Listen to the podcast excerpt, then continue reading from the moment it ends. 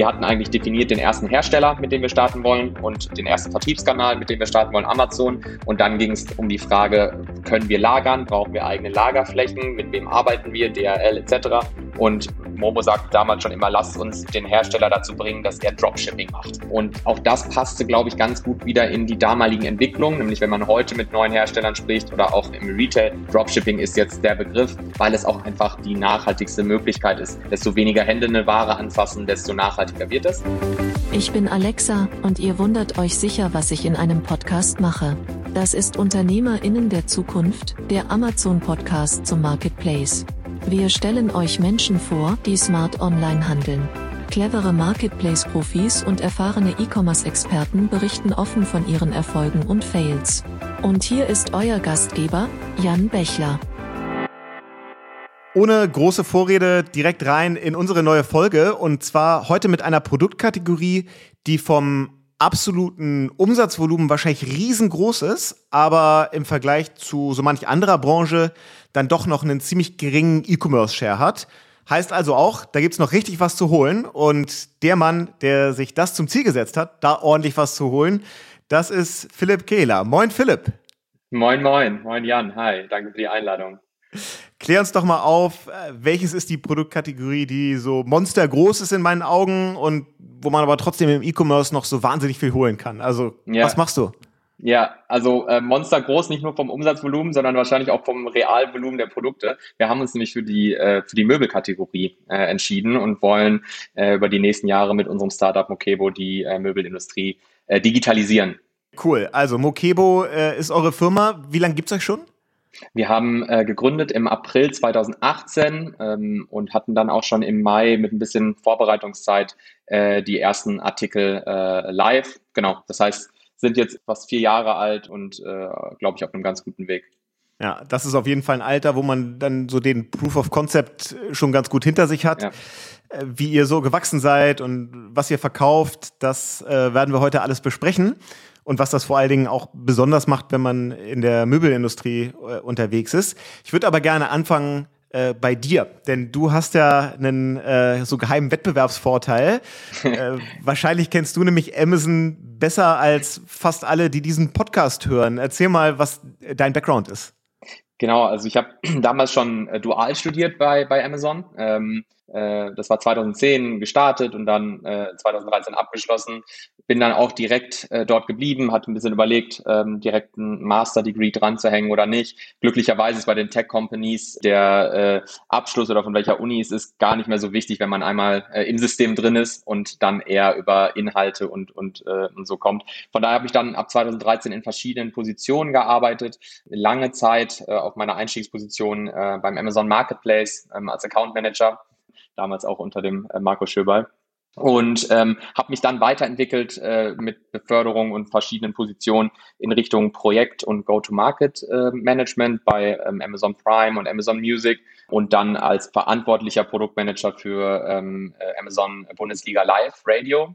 Ja, ähm, zusammen mit meinem Kumpel Florian Fritsche. Genau, der uns ja damals schon vor einigen Jahren äh, mal zusammengebracht hat, äh, damit du mir ein paar Tipps geben kannst im Weg des Unternehmertums. Ähm, also Grüße an Florian. Mich da immer begleitet und auch bis heute eine gute Inspirationsquelle für mich. Das haben wir zusammen gemacht und, und war, ein, war ein super spannendes Projekt, eine super spannende Zeit. Das erste Mal bei Amazon weltweit eigentlich, dass irgendwie von irgendwo einen Live-Feed von etwas durch die Systeme durch ähm, auf die Echos, auf die Apps äh, etc. ging. Das heißt, da auch sehr viel ähm, sehr viel ähm, Awareness auf diesem ganzen Projekt und, und habe auch sehr viel gelernt. Und dann habe ich mich mit meinem besten äh, Kumpel zusammengetan und dann haben wir im April den Move in die Selbstständigkeit gemacht. Okay, cool. Also ihr habt dann Mokebo gegründet. Erzähl mal so ein bisschen so die Eckdaten. Was für Produkte macht ihr? Wie sieht so euer Geschäftsmodell aus, dass ja. wir da mal so das Setting ja. verstehen? Ja, ähm, wir haben Mokebo ähm, mit so einer doppelseitigen Skalierbarkeit, wie wir das nennen, aufgebaut. Äh, die Idee ist, dass wir nach ähm, hinten an, in die Herstellerlandschaft gerichtet ähm, ein, ein System gebaut haben, wo wir relativ einfach und schnell Möbelhersteller aus Europa ähm, den Weg in den E-Commerce ebnen können, indem wir sagen, äh, lieber Hersteller, ähm, du machst immer noch über 90 Prozent äh, deines Gesamtumsatzes im Stationärgeschäft, also immer noch große Abhängigkeit zu den, zu den bekannten Möbelhäusern, ähm, möchtest gerne E-Commerce, weißt nicht wie, wir ebnen den Weg, äh, wir spielen deine, deine Produktmodelle, exklusive Produktmodelle, die wir gemeinsam äh, definieren und entwickeln auf die reichweitenstärksten äh, E-Commerce-Plattformen und ähm, bündeln das alles durch, durch einen Private Label, durch Mokebo, ähm, um da einfach auch diese ähm, Vertikalität und Kontrolle zu haben. Und ähm, nach vorne gerichtet an den Endkunden äh, wollen wir äh, eine service- und vertrauensorientierte Möbelmarke schaffen, ähm, wo wir eigentlich sagen, egal wo ein Kunde gerne online Möbel shoppt, wenn immer es da die Möglichkeit gibt, dass wir als Mokebo präsent sein können, ähm, als, als ähm, Handelsmarke, dann werden wir da sein und werden ihm das Produkt zu exakt dem gleichen Preis und den gleichen Konditionen wie auf anderen Vertriebskanälen anbieten und ähm, definieren Produktmodelle immer sehr stark über die Aspekte ähm, Funktionalität, Leistung. Gibt es irgendwas an einem Aktenschrank, was man noch ein bisschen cooler machen kann als Aktenschränke, die man so kennt? Ähm, und natürlich auch immer stärker über das Thema äh, ähm, ähm, Nachhaltigkeit. Beispielsweise haben wir ein sehr erfolgreiches ähm, Sitzsackmodell gestartet, das, äh, dessen Stoff halt aus ähm, recycelten Plastikflaschen besteht und trotzdem super gemütlich ist. Und ähm, so arbeiten wir mit verschiedenen Herstellern im Background aus verschiedenen Einrichtungskategorien und spielen diese Modelle dann in, in einer super Produktdatenqualität äh, und sehr effizient auf die größten größten E-Commerce-Plattformen und den eigenen, eigenen Webshop. Also ihr seid aber ausschließlich im Direct-to-Consumer aktiv und jetzt nicht im klassischen Handelsgeschäft, wo ihr an, an Retailer eure Produkte gebt. Genau. Genau, das ist, das ist eigentlich der, der, der, ähm, der wichtigste Hebel des Geschäftsmodells, der uns limitiert, zu, ähm, zu Vertriebskanälen wie einem Westwing oder einem Home24 oder so zu expandieren, der uns ein Stück weit limitiert, ob man ähm, zu Wayfair geht, die ja selber sozusagen eher ein Hybridmodell fahren, eigentlich sagen, sehr, sehr viel Amazon-like, dann aber Wholesale, wir bestimmen den Verkaufspreis. Wir ähm, sind deshalb gehörten zu den allerersten Händlern, die auf dem Otto Marketplace letztes Jahr äh, als Beta-Seller mitgestartet sind. Haben wir, da haben wir auch auf den Moment gewartet, an dem sie zu einer Plattform werden. Das heißt, für uns ist wichtig, diesen Direct-to-Consumer-Zugang zu haben ähm, und, äh, und entwickeln eigentlich ein Plattformgeschäft und das ähm, wirkliche Direct-to-Consumer-Geschäft über den eigenen Webshop, ähm, was die Fokusbereiche sind. Und erklär mal, warum euch das so wichtig ist, ähm, am Ende Direct-to-Consumer zu handeln und nicht eben der Verlockung zu widerstehen, an Westwing und, und andere große Händler zu verkaufen? Ja. Also ist das, der, glaub, das ist das der Preis oder was, was ist für euch da wichtig? Preis ist sicherlich ein, ein, ein, eine Triebfeder von dieser Idee, weil wir halt einfach gesagt haben, unsere Vision ist, äh, Kunden die, egal wo sie halt Möbel gerne shoppen wollen online, und von denen gibt es ja noch nicht so viele, weil die Kategorie noch ein bisschen unterdigitalisierter ist, wollen wir immer diese Transparenz geben. Wenn der Kunde bei Mokebo kauft, dann kann er bei Otto, bei Amazon äh, oder auf mokebo.de oder zukünftig Wayfair äh, seine Produkte kaufen und er wird eigentlich immer das Produkt zu exakt diesem gleichen Preis überall anders auch finden. Das heißt, wir wollen uns eigentlich ähm, wir wollen uns davon distanzieren, zu sagen, äh, hier nehmen wir dann mal am Prime Day äh, teil und wenn aber gerade zum gleichen Zeitpunkt ein Kunde eigentlich gerne einen, äh, einen Hängeregal auf otto.de kaufen möchte, kriegt er einen schlechten Deal, weil es vielleicht gerade zu dem Zeitpunkt 30 Prozent günstiger auf Amazon ist. Und diese Kontrolle der Kundenerfahrung, aber auch die Kontrolle des ähm, Customer Success, also das ist der zweite, die zweite Triebfeder. Wir wollen schon den ersten, den First Level Support bei uns halten weil wir ähm, daran glauben, dass das Customer ähm, Success bei uns eines der Kern, äh, ähm, Kernwerte ist, in denen wir sehr, sehr gut sind, dass wir schon im First Level beginnen, mit den Kunden zu arbeiten, weil es ist ja auch klar, wenn man einen 50 Kilo schweren äh, Mehrzweckschrank an den Kunden versendet, dann äh, ist die Wahrscheinlichkeit, dass da mal ein Transportschaden, eine Ecke abgeplatzt ist oder so, ähm, durch den Transport ähm, höher als bei einer Handyhülle, die in einem Brief versendet werden kann. Und da wollen wir schon in der Erfahrung mit Mokebo äh, im, im ersten, im First Level anfangen zu sagen, was können wir tun, was können wir helfen. Und all das sind Themen, die man im Wholesale, wenn wir direkt verkaufen würden, verlieren würden und würden sehr viele Teile dieser, dieser, dieser Kunden ähm, äh, ähm, abgeben, die uns sehr, sehr wichtig sind vom Geschäftsmodell, vom Kern, wo wir herkommen. Okay, verstanden. Jetzt haben wir schon so ein bisschen rausgehört und wir werden gleich noch ein bisschen drüber sprechen, dass Möbel keine ganz einfache Kategorie äh, ist im, im E-Commerce.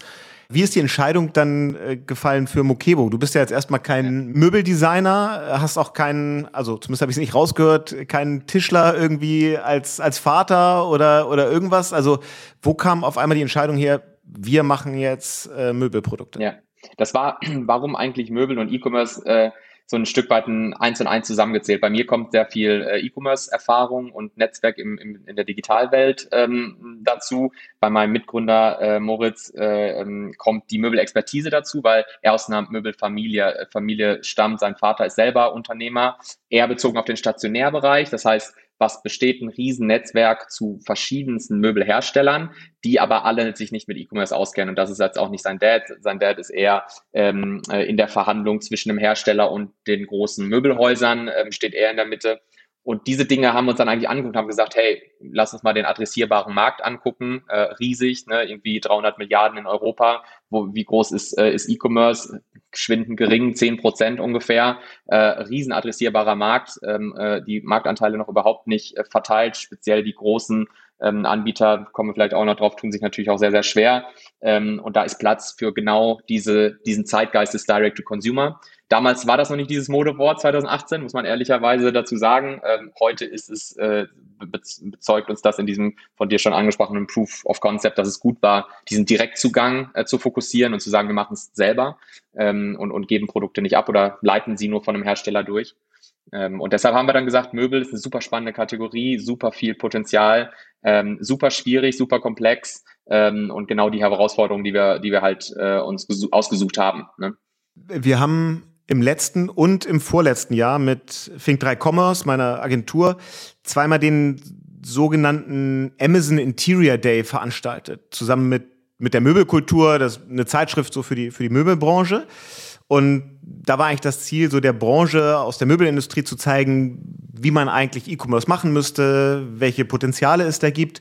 Und mein Learning war, dass das eine extrem ängstliche, zurückhaltende und wenig innovative Branche ist, wo ja alle immer eher Bedenken gesehen haben als Chancen. Was ist denn so aus, aus deiner Erfahrung jetzt, wo du selber in der Branche bist oder vielleicht auch vorher, wo du noch bei Amazon gearbeitet hast und versucht hast, äh, äh Händler für den Marketplace zu akquirieren? Was sind denn so die Hauptgründe, weshalb die Möbelbranche sich da noch so schwer tut und weshalb E-Commerce da so stark unterrepräsentiert ist? Ja, ich, ich, glaube, ich glaube, das Problem ist, es gibt eine sehr breite Herstellerlandschaft Produkte sind, sind natürlich sehr, sehr physisch, sehr hochvolumig. Und ich glaube, was die Möbelbranche nicht richtig hinbekommen hat, ist ähm, zu erkennen, dass man Eigenvertrieb im E-Commerce machen kann. Was wir lernen, wenn wir mit Herstellern sprechen, sind die sehr, sehr, sehr retail-orientiert und sagen, ja, aber eine, eine XXX-Lutz-Gruppe nimmt halt auf einen Schlag riesige Mengen ab und dann haben wir damit nichts mehr zu tun. Und jetzt sagt, äh, sagen, sagen, sagt mir ein Wayfair, ich muss aber Dropshipping machen und muss es selber lagern und wie soll ich das denn alles machen? Wie soll, ich soll Texte selber schreiben und so.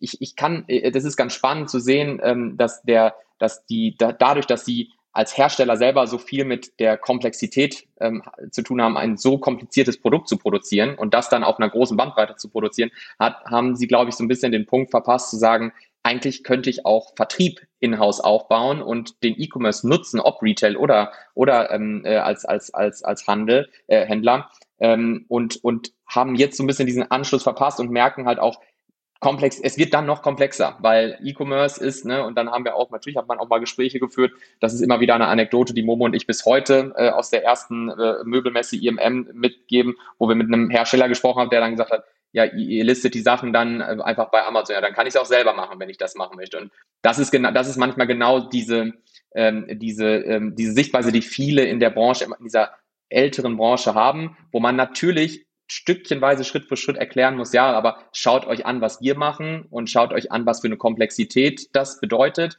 und, äh, und, und dass ihr da Hilfe braucht. Oder ihr macht es selber und da gibt es ganz viele Beispiele auch von, die man, wie die man auf einem Otto, auf einem Amazon sieht, wo ein Hersteller gesagt hat, ich versuche es irgendwie selber zu machen. Ich habe dann vielleicht einen Azubi, der das äh, irgendwie die, die Produkte da in die Amazon-Files ähm, ähm, hackt und dann sind das so Zombie-Produkte auf den, auf den Plattformen. Unglaublich unerschöpftes Potenzial. Ähm, und, und ich glaube, für dieses sehr, sehr schwierig, diesen Turnaround geschafft zu haben, weil, und das ist vielleicht auch noch ein weiterer Punkt, weiterhin natürlich der Erfolg und die Abhängigkeit in das Stationärgeschäft riesig ist. Ne? Noch immer ist das Stationärgeschäft ähm, ein Riesenfaktor für diese Unternehmen und die sehen teilweise noch gar nicht den, äh, ähm, äh, den, äh, die Notwendigkeit, äh, ins Internet zu gehen. Und wenn man sich jetzt überlegt, es gibt ganz viele dieser Challenges, äh, die du so beschrieben hast, aber irgendwie gibt es ja auch Wege, die zu meistern. Also entweder äh, nimmt man sich eben eine Agentur, die viel von dem so klassischen E-Commerce-Geschäft ähm, und Marketing und Produktlistings und sowas dazugehört, dann eben für den, für den Hersteller ähm, handelt. Aber auch so die, die, die Marketplaces, also wie zum Beispiel Amazon, bieten da mittlerweile eine ganze Reihe äh, an Tools an, die einem das Leben deutlich einfacher machen. Ja. Das kennst du jetzt sicherlich am, am allerbesten. Vielleicht beschreibst du mal, was so typische ja, Angebote sind oder Tools, die man nutzen kann, um eben nicht alles komplett alleine verloren machen zu müssen, ja. sondern wo man einfach auch gute Hilfestellung bekommt und was du vielleicht anderen Playern aus der Branche so mitgeben würdest? Ja, also ähm, ein Thema, was mir ähm, sofort und spontan kommt, ist, wie wichtig es heutzutage ist, eine gute ähm, E-Commerce-Warenwirtschaft, ERP zu haben. Ich glaube, wir arbeiten ähm, mit einem sehr großen, ähm, gut, guten Anbieter für das Modell, Plenty Markets nennen die sich, ähm, wo du schon mal sagen kannst, okay, wenn ich in der Lage bin, eine äh, Dateninfrastruktur aufzubauen an Produktdaten, dann übernimmt äh, diese Plattform für mich schon mal sehr, sehr, sehr effizient die Artikel zu listen. Ob du dann am Ende bei einem eBay verkaufen willst, bei einem Otto, äh, bei einem Rewe, äh, bei einem Amazon.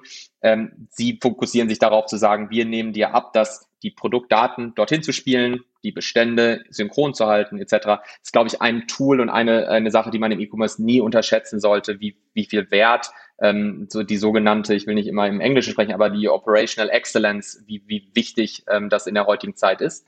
Ähm, und wenn man dann auf den Vertriebskanälen ist, weil du ja auch fragst, welche, welche Tools kann man dann nutzen, die das einem das Leben ein bisschen leichter macht, gibt es natürlich äh, einen Haufen an Tools. Man, äh, äh, ich, es, ist, es ist ganz witzig, dass wenn ich auf Mokebo und wie wir arbeiten gucke, dann bin ich sehr ähm, selbstbewusst, was unsere äh, E-Commerce Listing Management angeht. Gleichzeitig nutze ich nach wie vor relativ wenig Tools, weil ich halt dadurch, dass ich es lange gemacht habe und immer am Zahn der Zeit da geblieben bin, viele Dinge selber entwickeln konnte. Aber definitiv Tools wie einen Celix, wie einen Helium 10, Themen, die dir erstmal ganz, ganz schnell aufzeigen können, hey, ich bin ein Anbieter, ich möchte gerne einen ähm, eine Eckcouch anbieten, wer ist denn eigentlich mein, mein Wettbewerb und welche Preise sind denn eigentlich im Wettbewerb und welche Keywords äh, sind wichtig, äh, um platziert zu sein. Das sind natürlich Tools, die einem dann schon extrem helfen. Und dann geht es weiter, äh, was viele von denen ähm, ja auch inzwischen schon mit in ihren Modellen drin haben. Äh, wenn man dann sagt, alles klar, jetzt bin ich da und ich habe eine tolle Eckcouch und ich habe, glaube ich, eine gute ERP gehabt, die meine Produktdaten schön auch zu Otto oder Amazon bringt.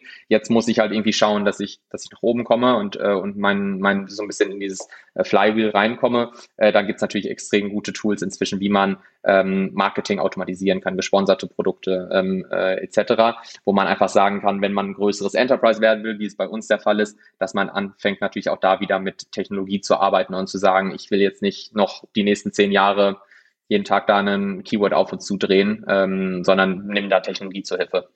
Und ihr macht aber alles in-house oder habt ihr externe Partner, mit denen ihr da arbeitet? Also wir arbeiten mit keinem externen Partner für das äh, Amazon-Geschäft, für das Autogeschäft auch nicht. Also von ähm, Marketing über Produkterstellung, über Produktlaunching haben wir wirklich einen, einen riesen Fokus und das ist auch ein großer Dank geht da an meinen Mitgründer, der, der da schon fast manchmal ein bisschen manisch ist, zu sagen, Tech Stack is everything ne? und, und die, die, die, die äh, Datenintegrität ist alles. Wenn wir äh, schon anfangen in Google-Tabellen, die in die Warenwirtschaft reingehen, die dann in die Vertriebskanäle rausgehen, dann können wir mit einem Klick Produkte überall über, äh, innerhalb von zehn Minuten starten. Das haben wir so gebaut. Wo wir ähm, Unterstützung hinzunehmen, ist für den Bereich, eher, eher im Bereich eigener Webshop, Facebook-Marketing äh, und Unternehmenskommunikation. Da arbeiten wir jetzt schon mit Agenturen und Freelancern zusammen, weil wir auch ganz klar erkennen, Mokebo ist ein Geschäftsmodell. Wir sind uns immer ganz klar, wo wir extrem gut drin sind. Wir sind uns aber auch klar über Themen, ähm, wo wir äh, keine, ähm, auf natürliche Weise keine, keine Experten sind. Und das ist halt Facebook Advertising ist etwas, das ist so viel komplizierter als Amazon äh, PPC oder ne, gesponserte Produkte bei Amazon. Ähm, da müsste ich mich schon sehr, sehr reinlehnen mit meinem Team, um zu sagen, da werden wir die Besten und dann nehme ich lieber den besten Freelancer, der uns da unterstützt. Ja, das äh, offensichtlich äh, ja schwerste Thema und wahrscheinlich sogar ja. im wahrsten Sinne des Wortes schwere Thema ist ja die Logistik. Also wie kriege ich ja. denn die Eckcouch ähm, am Ende zum Kunden? Erzähl doch mal, wie ihr da aufgestellt seid, ob ihr ja. FBA nutzt, ob ihr da mit einem eigenen Logistiker zusammenarbeitet und vor allen Dingen, wie man das eigentlich anfängt, ähm, wenn man eben noch nicht so groß ist, äh, weil du kannst ja nicht wie manch anderer vielleicht sagen, ja, die ersten zehn Produkte oder die ersten 100 verkaufe ich aus dem ja, Keller genau. meiner Eltern. Ja, das ja, funktioniert genau. halt nicht mit, äh, mit 20 ja. Sofas. Also wie seid ihr da im Bereich Logistik aufgestellt? Ja, ähm, äh, ich erinnere mich da ganz gut daran, auch das ist wieder ein, eine schöne Sache gewesen. Damals war mir der Begriff Dropshipping in 2017, als wir angefangen haben, über Mokebo nachzudenken, noch gar nicht äh, so ein großer Begriff. Ich glaube, das war auch ähm, Streckengeschäft, war zu dem Zeitpunkt etwas, was noch neu kam. Und ähm, mein Mitgründer Momo und ich haben halt immer gesprochen. Wir hatten, wir hatten eigentlich definiert den ersten Hersteller, mit dem wir starten wollen und äh, den ersten Vertriebskanal, mit dem wir starten wollen, Amazon. Und dann ging es um die Frage, können wir lagern? Brauchen wir eigene Lagerflächen? Mit wem arbeiten wir? DRL etc. Und ähm, äh, Momo sagt damals schon immer, lass uns mit den Hersteller dazu bringen, dass er Dropshipping macht. Lass uns ihn dazu bringen, dass er zwar A, exklusive Modelle mit uns definiert und keine Modelle, die er an wen anders auch gibt, aber B, dass ähm, er die Produkte dort lagert und wir eigentlich eine Logistiklösung finden müssen, in denen wir eine DHL oder eine DPD dort vorbeischicken. Ähm, und auch das passte, glaube ich, ganz gut wieder in die damaligen Entwicklungen, nämlich wenn man heute mit neuen Herstellern spricht oder auch im, im Retail, Dropshipping ist jetzt das der Begriff, weil es auch einfach das die, die nachhaltigste, äh, nachhaltigste Möglichkeit ist. Desto weniger Hände eine Ware anfassen, desto nachhaltiger wird es. Und, ähm, und da haben wir uns von Tag null an drauf gesetzt. Das heißt, was wir machen ist, wenn ein Kunde von uns äh, die leichtfüßige, äh, unsere, eine unserer Eckcouches ähm, bestellt, dann äh, leiten wir vollautomatisiert die Bestellung samt der Labels von im Moment DRL Home Delivery, also dem DRL Speditionsservice, ähm, durch an unseren Hersteller in Polen. Der ähm, lagert das Sofa, ähm, der verpackt das, das die sind, sind schon von, sind vorverpackt, ähm, batcht die Labels drauf und äh, liefert die Ware dann für uns im DRL, äh, DRL Verteilerzentrum an, wo es direkt zum Endkunden geht. Das heißt, wir sehen die Ware als äh, Mokebo ähm, überhaupt nicht, sondern ähm, äh, sondern leiten eigentlich die, die Bestellung durch äh, zum, äh, zum, zum Hersteller, der für uns lagert und, und so wachsen wir. Und das ist so ein bisschen die Idee. Äh, Im Paketgeschäft arbeiten wir mit der DRL, im Speditionsgeschäft auch. Ähm, natürlich spricht man da auch mal mit, mit anderen möglicherweise neuen Partnern fürs Speditionsgeschäft, weil klar ist auch, ähm, äh, ähm, wenn wir stärker im Speditionsgeschäft wachsen und wir wachsen sehr stark dort, äh, gibt es noch andere Warengruppen wie von Kleiderschränken über Küchen etc. Äh, da muss man einfach sehr, sehr gute Speditionslösungen haben. Ähm, aber Fakt ist immer, wir, äh, wir arbeiten mit Herstellern, die in der Lage sind, das Dropshipping-Konzept umzusetzen mit uns. Ähm, aus eigener Erfahrung, der größte Pain ist dann ja immer, das Paket ist da und wie baue ich es jetzt auf? Ja. Ähm, ist das äh, für euch nochmal so ein Conversion Breaker, dass ihr merkt, da müsst ihr eigentlich nochmal so einen zusätzlichen Vorort Handwerker Montageservice mit anbieten, weil die Leute eigentlich nur dann irgendwie den großen Kleiderschrank kaufen, den sie selber allein gar nicht aufgebaut bekommen? Denken wir, äh, denken wir immer wieder drüber nach. Fairerweise muss man sagen, dass wir uns da ein bisschen die, ähm, die Konsumorientierung, äh, sage ich mal, zunutze machen, dass Kunden durch einen Poco, durch einen Höfner, durch einen Ikea gewohnt sind, die Waren selber aufzubauen. Was wir ihnen abnehmen im Vergleich zu dem Kauf bei Ikea, wir schicken es ihnen kostenfrei und in schnellster Lieferzeit hin. Äh, was wir ihnen nicht abnehmen können, ist äh, das aufzubauen. Das ist einfach ein Thema der Skalierbarkeit und wie ich schon gesagt habe, wir gucken immer, wo wir sind wir sehr, sehr gut drin. Wir sind Stand heute kein Logistikunternehmen. Das kann sein, dass sich das mal ändert, äh, aber wenn wir sagen, wir wollen stark wachsen und möglicherweise auch eines Tages international wachsen und wir wollen eigentlich jedem Kunden irgendwie immer die gleiche Erfahrung anbieten, egal wo er bei, was bei uns kauft, dann ist es super, super schwierig, ähm, äh, einen Aufbauservice anzubieten und äh, da vertrauen wir darauf, dass wir in der Art, wie wir die Aufbauanleitung designen, ähm, aber auch in Themen wie äh, jetzt ein Aufbau aus Fotostudios, wo ich jetzt gerade bin, etc., zu sagen, wie können wir mit YouTube-Videos, mit TikTok-Videos etc. Die, diese Barrieren noch verbessern, zu sagen, hey, es ist eigentlich total, total einfach, einen, einen, den Lang von Mokebo aufzubauen. Ähm, und hier ist auch noch eine Videoanleitung, wenn du willst. Man sieht ja jetzt so ein bisschen, dass einige der ähm, Möbelhändler, die äh, digital only gestartet sind, mittlerweile den Weg äh, ins Offline oder zumindest in eine Offline-Präsenz gehen, weil sie ähm, tatsächlich physische Showrooms irgendwo hier, hier in Hamburg, irgendwie mitten in der Innenstadt zum Beispiel von Home24 anbieten. Wahrscheinlich ja getrieben daraus, dass sie merken, hm, manchmal hilft es eben doch, sich äh, mal auf das Sofa draufzusetzen und zu gucken, wie es gemütlich denn ist, bevor man es dann äh, bestellt. Wie ist dein Blick darauf? Braucht man das? Ist das was, wo ihr das Gefühl habt, das könnte bei euch auch nochmal kommen? Ja, finden wir super interessant. Ähm, da auch wiederum denken wir, in sowas könnten wir sehr gut sein. Ähm, wiederum sehen wir Themen, ähm, äh, wenn man es jetzt nicht direkt auf einem Scale wie einen Home 24 machen muss, gibt es super viele Angebote von äh, von Möbeleinrichtungsläden, wo man gar nicht denken würde, dass die Showroom-Konzepte eigentlich haben, dass die sagen, hey, schick uns äh, dein Sofa zu, wir haben, du hast eine Fixmiete, äh, kannst da irgendwie ein iPad dran stellen oder, oder einen QR-Code oder so. Äh, wir bekommen auch keine Vertriebsprovision und, und, und dann äh, können wir das Produkt beraten, wenn du uns, wenn du uns da briefst, etc.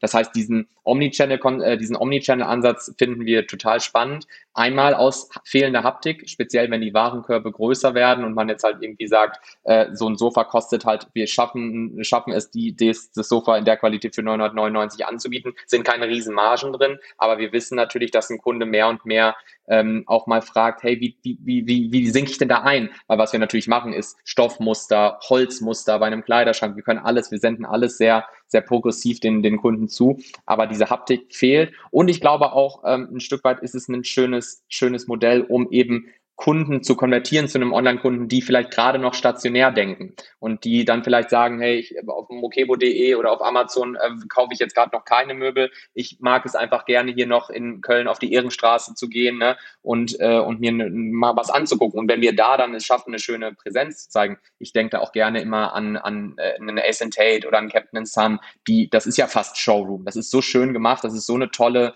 tolle, clean ähm, Erfahrung, dass ich glaube, dass man einen Kunden in dem Kauf, auf jeden Fall aber beim zweiten Kauf zu einem E-Commerce-Kunden transformieren kann. Gucken wir uns sehr aktiv an. Fairerweise muss man auch sagen, wir haben so ein extrem starkes Wachstum und so viele Produktfundamentprojekte noch da bei uns, was neue Hersteller angeht, was neue Vertriebskanäle angeht, dass ähm, das eher ein 2022, äh, Mitte 2022 Thema wäre. Wer sind denn eigentlich eure Kundinnen und Kunden? Sind es eher Männer, eher Frauen? Was für eine Altersgruppe ist da besonders affin zu solchen Produkten im E-Commerce? Ja. Ähm, was, wir, was wir sehen können, ist natürlich, äh, die, die Plattformen geben einem sehr limitierte Daten. Wir können viel sagen, was über unseren Webshop, der der am, mit Abstand am stärksten wachsende Vertriebskanal von allen ist, ähm, äh, was da die demografischen Daten sind. Ähm, 70 Prozent weiblich tatsächlich, ähm, äh, was die Käufer angeht. Ähm, Altersdurchschnitt 18 bis 35 äh, haben wir den signifikanten Anteil an Bestellungen. Es ist sehr interessant. Man sieht schon deutlich, dass dass Erstkäufe sehr verhältnismäßig jung sind. Ähm, natürlich, äh, Ausnahmen bestätigen die Regel. Wir haben auch äh, immer mal wieder ähm, ältere Kunden, ähm, die speziell auch oft im Kundensupport äh, äh, aufpoppen, ne, weil die dann eher vielleicht nochmal eine Frage haben, wie baue ich das denn jetzt auf? Ne? Können, können Sie mir helfen, einen Wunschtermin, Zustellung zu buchen bei der DHL etc. Ähm, aber wenn man sich die demografischen Daten anguckt, ist es schon sehr jung. Das liegt natürlich auch daran an der an der Vermarktungsstrategie, die wir, die wir über den eigenen Webshop haben und wie wir dort, äh, was unsere Haupttraffic-Quellen sind, sind natürlich eher Richtung Social Commerce. Ähm, aber ich würde tippen, dass sich die Demografik in Form von ähm, ähm, weiblich zu männlich ähnlich auch auf Otto und Amazon verhält. Also 70 Prozent, 30 Prozent. Wie ist denn so eure Wettbewerbssituation oder wie, wie siehst du so den, den Markt? Also klar, IKEA vermute ich mal Player Nummer eins ähm, in Deutschland, ja, mit einem starken Fokus mittlerweile auch auf E-Commerce, das zu steigern. Ähm, dann gibt's so die ganzen klassischen Möbler, also Höfner, Poco ja. und wie sie alle heißen. Es gibt die Pure Digital Player, dann gibt's so ein paar Player, die ja eigentlich so customized Möbel machen, sowas wie Tilco oder genau. äh, wie, wie Pickewood. Also ja. da ist ja wahnsinnig viel, ähm, sind ja ganz viele unterschiedliche Anbieter in dem Markt unterwegs. Wie nimmst du die so wahr und wer ist für euch, wem nehmt ihr die meisten Kunden weg, die dann zu euch kommen? Ja. Wen, wer glaube ich, wer glaubst du wird für euch so der, der größte Wettbewerb? Ja, ähm, ist, eine, ist eine spannende Frage. Äh, ist auch immer wieder eine Frage, die uns natürlich gestellt wird, wo wir dann sagen, das muss man, das muss man sehr gut unterscheiden, weil Ähm, man, natürlich denkt man bei Möbel immer an die allergrößten. Ähm, da muss man natürlich bei den allergrößten, sei es ein Ikea oder ein XXX Lutz jetzt natürlich, schauen, wie stark sind die im E-Commerce. Nicht so stark. Natürlich wachsen sie extrem stark, aber wenn man sich dann auch wirklich mal die wirkliche Kundenerfahrung anguckt, von Lieferzeit über Versandkosten, über Rücksendekosten, ist das alles nicht wirklich digital forward, wenn ich das mal so sagen darf, von Kosten für äh, Sendung, Kosten für Rücksendung ähm, äh, und dann irgendwie ähm, äh, das Sofa, wenn man Ex-Sofa bei jetzt äh, xxxlutz.de eingibt, äh, hat das erste sofort irgendwie zwölf Wochen Lieferzeit, ist sicherlich auch nicht das, was die beste Kundenerfahrung ist. Das heißt, wir sind da, wir sind da sehr, sehr selbst, selbstbewusst, dass wir zumindest jetzt mal von den fundamental, ähm, von der fundamentalen Auf, äh, Geschäftsmodell dort besser sind. Mit wem man sich dann eher vergleichen soll, sind tatsächlich ähm, Stand heute eher so Hidden Champions, aber selbst ein Biljani sagt kaum jemand was, macht 100 Millionen Euro äh, äh, Umsatz ähm, und die fahren, sind eigentlich somit die einzigen, die ein ähnliches äh, Geschäftsmodell wie wir fahren. Label, Multi-Plattform. Ne? Wenn normalerweise dürften wir uns nicht mit einem Home 24 vergleichen, weil wir in der Lage sind, überall zu verkaufen unter der gleichen Brand als Seller ähm, sobald Home24 eine, eine Plattform werden würde, würden wir Home24 noch weniger als äh, Mitwettbewerber sehen, sondern als Vertriebskanal für uns. Das heißt, auch ein, ein, ein Pure Digital wie ein Home24 ähm, ist eigentlich in dem Fall kein Mitwettbewerber von uns. Das heißt, man sollte sich, wenn, mit den Multi-Plattform-Anbietern äh, ähm, äh, ähm, vergleichen. Und da äh, muss ich sagen, von der Art, wie wir, wie wir Produkte launchen, von der Art, wie wir sie vermarkten und auch von der Art, wie wir Kundensupport dann leben, ähm, sehe, bin ich da selbstbewusst, dass wir dann eine sehr gute Positionierung haben. Ja, aber also Gegenthese wäre, Home24 und Ikea und Co. sind halt schon Wettbewerber, weil jedes Sofa, das die verkaufen, könnt ihr am Ende nicht verkaufen. Das stimmt, ähm, ja. Und ihr konkurriert da damit monsterstarken Marken. Also ich durfte mal ein paar Jahre das, äh, das Marketing von, von Ikea mit betreuen auf Agenturseite und deswegen hat man zumindest mal ein grobes Gefühl für die Power, mit der die unterwegs ja. sind und, und die Budgets.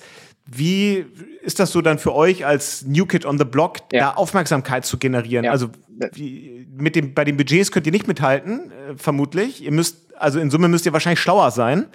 Was sind da so die Dinge, die für euch gut funktionieren, um da euch eben euren Platz in dieser Branche äh, ja. zu erobern? Also stimme ich dir natürlich absolut zu. Die äh, vom nicht nur Handelsvolumen, sondern natürlich auch von den Marketing-Spends, die diese Companies haben, äh, können wir nicht mithalten und werden wir als als Bootstrap und eigenfinanziertes Startup auch äh, äh, auf die nächsten Jahre noch nicht äh, können. Ja, das heißt, wir müssen Dinge besser machen. Was ich was ich glaube, wo wir wo wir sehr sehr stark sind. Ähm, ist äh, in der Aussteuerung, wie wir Push- und Pull-Marketing machen. Ne? Auf Plattformen sind wir natürlich extrem viel, wir pullen. Ähm, wir versuchen sehr optimiert äh, Kunden zu abzugreifen, der das Keyword äh, Eckschrank eingibt. Ähm, und äh, dann versuchen wir im Unterschied zu den großen, wo ich wenig Aktivität sehe, Kunden zu generieren, die über Social Commerce kommen, dass wir pushen und sagen, wir, wir haben ganz klar für uns definiert, Facebook, Instagram und zukünftig Pinterest sind unsere Haupt-Traffic-Kanäle für den eigenen Webshop. Und da versuchen wir sehr kosteneffizient und sehr äh, CPC ähm, ähm, äh, gesteuert äh, zu optimieren, zu sagen, wo können wir die richtigen Messages an unsere Kundschaft und an unsere Zielgruppe ähm, ähm, äh, richten. Einen Kunden, der vielleicht sagt, ich wohne mitten in der Innenstadt, der nächste Ikea ist extrem weit draußen, ich bin Student, ich will es eigentlich morgen oder übermorgen bei mir haben, ich habe auch keine Lust, äh, 40 Euro Klick- und Kollektgebühr zu zahlen, ich will es einfach bestellen und morgen haben ich will gerne auf Amazon bestellen, Ikea findet man nicht auf Amazon. Das heißt, wir müssen, ähm, wir müssen sehr, sehr effizient äh, in diesen Marketingkanälen sein, um mit deutlich weniger Spend unser Wachstum zu generieren. Ähm, das heißt nicht, dass wir, dass wir uns anmaßen, äh, auf ein ähnliches Volumen in, in kürzester Zeit zu kommen. Aber was ich schon denke, ist, die Möbelindustrie im Internet hat es noch nicht, oder es gibt da definitiv Felder, äh, speziell im Social Commerce und natürlich auf den Plattformen im, im Bereich ähm, äh, Pull-Marketing, wo man deutlich effizienter äh, an spannende Neukunden kommen kann, die man dann an sich binden kann durch ein gutes CRM. Facebook, Instagram, hast du schon gesagt, sind so die, die wichtigsten Kanäle, um Neukunden zu gewinnen. CRM hast du gesagt, ist wichtig. Das wäre jetzt genau noch so eine meiner Fragen gewesen. Wie viel eurer Produkte sind eigentlich so Evergreens, die eine total lange Lebensdauer haben? Wie viel ist so Saisonware? Und daran anschließend, wie gelingt euch das eigentlich, äh, den Einmalkäufer zum Wiederkäufer zu machen? Also bei einem eben nicht Verbrauchsgut, wo ich sage, naja, nach zwei Wochen ist die Zahnpasta-Tube leer, brauche ich die nächste. Das ja. Sofa hält ja zum Glück ein bisschen näher, äh, bisschen ja. länger. So, ja. wie, wie sieht da so ne, der typische Sortimentslebenszyklus und aber auch Kundenlebenszyklus aus? Beim, zur ersten Frage, ähm, Sortimentslebenszyklus, ähm, haben wir einen recht starken E-Commerce, äh, eine recht starke E-Commerce-Mission und wirklich, wir wollen diese Evergreens, wir wollen diese zehn Jahre plus Artikel finden und definieren.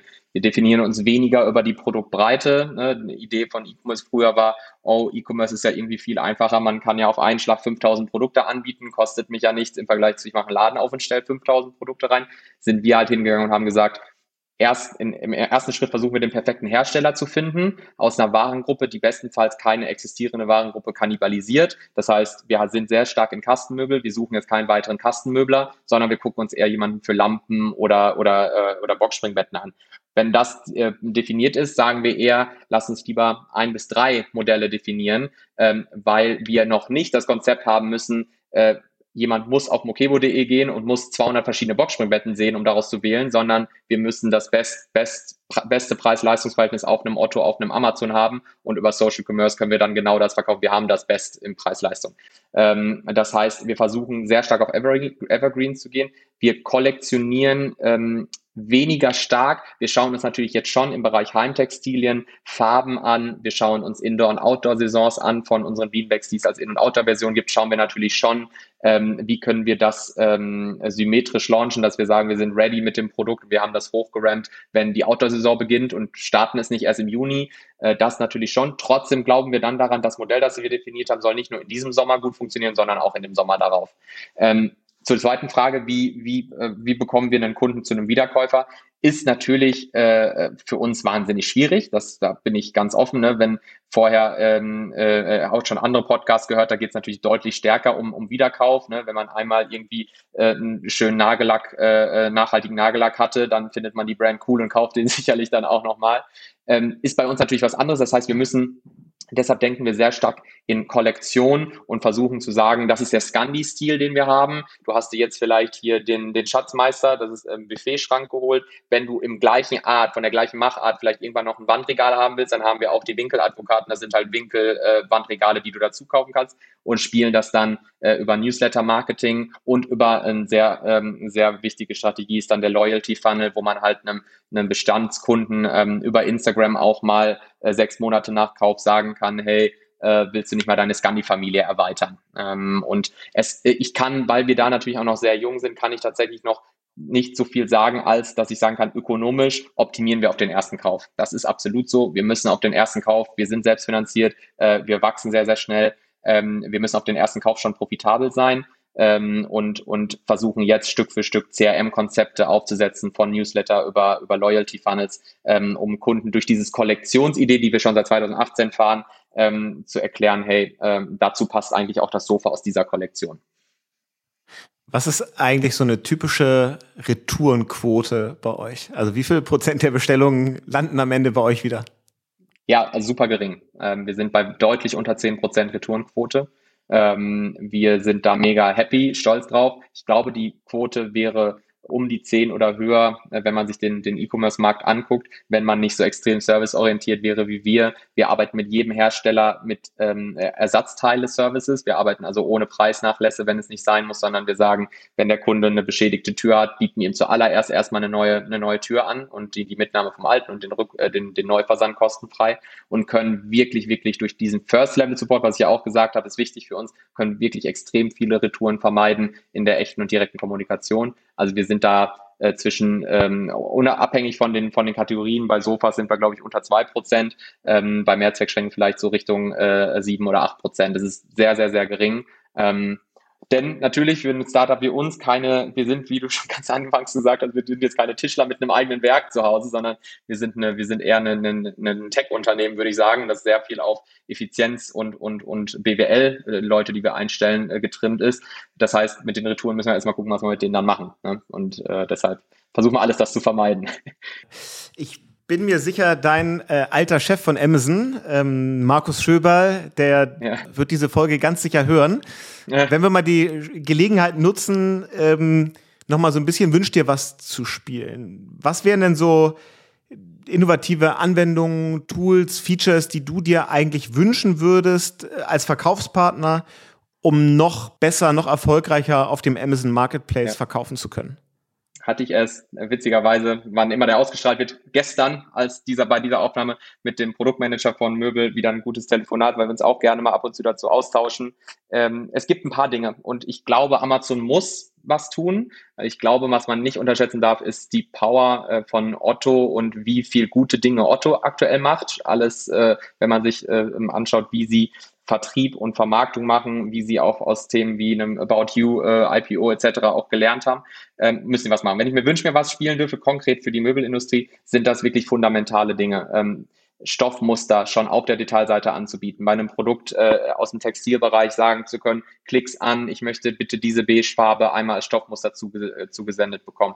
Ähm, ein wichtiges Thema, sehr detailliert, aber äh, wichtig für uns Möbler, ähm, ist äh, ein drittes, drittes ähm, Attribut zu bilden. Äh, momentan können wir, wenn wir einen Kleiderschrank anbieten, müssen wir immer äh, Breite X, Höhe Y in Farbe Z. Äh, eigentlich müsste man sagen Breite A, Höhe B, Farbe C. Drei Attribute. Ganz, ganz wichtig. Hört sich erstmal sehr technisch an und langweilig, ist aber ein Thema, was unfassbar viel ermöglichen würde. Denn was ich auch glaube oder woran ich glaube, ist, E-Commerce und die Aufmerksamkeitsspanne von Kunden wird äh, immer geringer. Kunden müssen also eigentlich viel stärker discovern auf einem Produkt und gar nicht mehr auf einer Suchergebnisseite. Das heißt, theoretisch könnte man irgendwann äh, alle Sitzsäcke unter einen Parent ziehen und sagen, Stil ABC, Größe ABC, Farbe ABC. Das ist eine Sache, die ich mir wünsche. Und dann äh, natürlich ein drittes Thema ist ja hier der Amazon Podcast. Ich kann auch über solche Themen reden. Äh, das Amazon Wine Programm. Ne, wir müssen, äh, wir, wir als Möbelhändler können nicht an Wine teilnehmen. Das schädigt uns doppelt, weil wenn man darüber nachdenkt, dass ich eine Handyhülle oder eine Socke äh, wahrscheinlich äh, äh, 40 Mal so oft verkaufe wie ein Sofa, äh, ich aber nur eine Conversion Rate auf eine, auf eine Rezension, ob gut oder schlecht, aber einfach noch eine Rezension von irgendwie unter einem Prozent habe, dann müssen wir ja nochmal umso mehr Sofas verkaufen, um auf die Rezension zu kommen. Das heißt, wenn jetzt ein Kunde, der eigentlich bis jetzt immer nur Handyhüllen bei Amazon gekauft hat, das Sofa sieht und dann sieht, oh, das hat aber nur fünf Bewertungen, dem kann ich aber nicht vertrauen, dann kann ich ihm nur sagen, hey, also vom Umsatzvolumen haben wir wahrscheinlich relativ ähnlich viel gemacht, aber die Rezension ist halt wirklich ein schwieriges Thema. Und ich finde, die Idee von Wine ist eine fantastische weil das auch ganz klar kommuniziert wird, dass es ein Produkttester ist und ich auch gerne eine schlechte Bewertung von einem Produkttester akzeptieren würde, aber gar keine möglich zu haben, gar keine zu haben, ist, ist schwierig und für uns umso schwieriger, weil wir halt äh, sehr, ein sehr ehrlich arbeitendes Unternehmen äh, sind, da in irgendeiner Form auf, auf, auf, eine, auf ein, diese, diese, diese Spanne an Produkt-Majority, die man erreichen will, dass man schnell in dieses Flywheel kommt, äh, deutlich länger bei uns ist. Ne? Ja, wir werden es weitergeben äh, ja. an, an Markus. Markus bitte. Dann gucken wir mal, was bei rauskommt. Äh, Philipp, zum Abschluss ähm, gibt es ja immer noch meine Standardfrage, die äh, mich, wo mich nämlich interessiert, nicht wie viel du auf dem Amazon Marketplace verkaufst, sondern wie viel du eigentlich selber kaufst. Also wie viele Bestellungen hast du in den letzten zwölf Monaten bei Amazon gemacht? Und daran ja. anschließend, was ist für dich so neben Amazon der wichtigste E-Commerce-Kanal, wo du sonst einkaufst? Ja, also äh, habe ich natürlich äh, nachgeschaut. 44 äh, Bestellungen in den letzten zwölf Monaten. Ich weiß nicht, ob das, äh, Jan, das musst du sagen, ob das jetzt im Vergleich zu den anderen ähm, Gästen ein hoher Wert ist. Äh, ich würde auf jeden Fall sagen, ich eher ist eher unterdurchschnittlich, würde ich sagen. Unterdurchschnittlich also, tatsächlich. Okay. Ich glaube, ich, bin, äh, ich, bin, ich bin nicht der Maßstab. Ich glaube, bei mir waren es deutlich über 100 ähm, bei, den, bei, bei vielen der Gäste war es auch so äh, hoch zweistellig bis dreistellig. Ist immer die Ausrede, ja, aber das, nee, das meiste habe ich ja. eh für die Firma bestellt. Ja, ja, das nicht war für, wirklich auch nicht nur, also da war wirklich jetzt nichts Privates bei. Ja, nee. Ich hätte eigentlich gedacht, dass ich damit, also ich, ich weil ich auf, auf jeden Fall sagen kann, ich bestelle sehr, sehr viel auf Amazon. Das, äh, das ist einfach so, das hat jetzt gar nichts mit meiner Vergangenheit oder dass ich da auch selber irgendwie äh, Aktenschränke verkaufe zu tun, sondern weil ich das, ich einfach gelernt für mich und einfach zu oft schlechte Erfahrungen woanders gemacht. Ähm, aber dann sieht man vielleicht, dass mein Konsumverhalten irgendwie nochmal ein bisschen, äh, ein bisschen anders ist. Ähm, und wenn äh, was daneben, ähm, bin ich sehr gerne bei Zara für, äh, für Mode. Genau. Alles klar, tipptopp. Äh, Philipp, vielen Dank für die Insights zu Mokebo und ich glaube, wir haben echt viel gelernt, wie man in dieser Branche, die eben einfach riesig ist und wo die noch so unterdigitalisiert ist, wie man es irgendwie machen kann. Ich hoffe, da ist für den einen oder anderen Möbelhersteller, Schrägstrich Händler, das eine oder andere dabei. Und da bin ich mir ziemlich sicher, dass wir, wenn wir in zwölf Monaten drauf gucken, ähm, da ordentliche Entwicklung sehen. Ja, vielen Dank, Jan. Dankeschön. Und äh, alle Infos zu der Folge, zu Philipp und natürlich zu allen anderen Folgen von UnternehmerInnen der Zukunft, die bekommt ihr online. Da gibt es alle anderen Folgen unter amazon.de slash podcast. Also, ciao, ciao. Bye.